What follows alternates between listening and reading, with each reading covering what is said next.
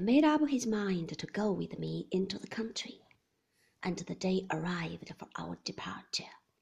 He had been doubtful at first whether to take Littimer or not, but decided to leave him at home. The respectable creature, satisfied with his lot, whatever it was, arranged our portmanteau on the little carriage that was to take us into London, as if they were intended to defy the shocks of ages, and received my modestly proffered donation with perfect tranquillity. We bade adieu to Mrs. Steerforth and Miss Dartle, with many thanks on my part, and much kindness on the devoted mother's.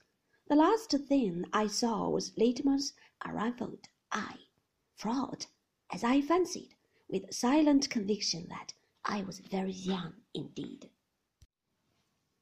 What I felt in returning so auspiciously to the old familiar places, I shall not endeavor to describe. We went down by the mail.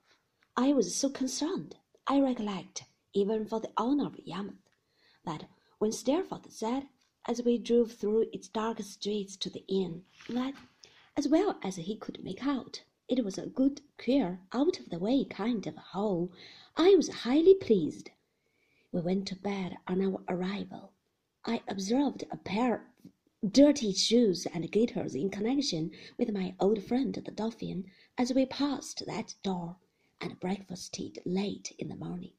Steerforth, who was in great spirits, had been strolling about the beach before I was up, and had made acquaintance, he said, with half the boatmen in the place.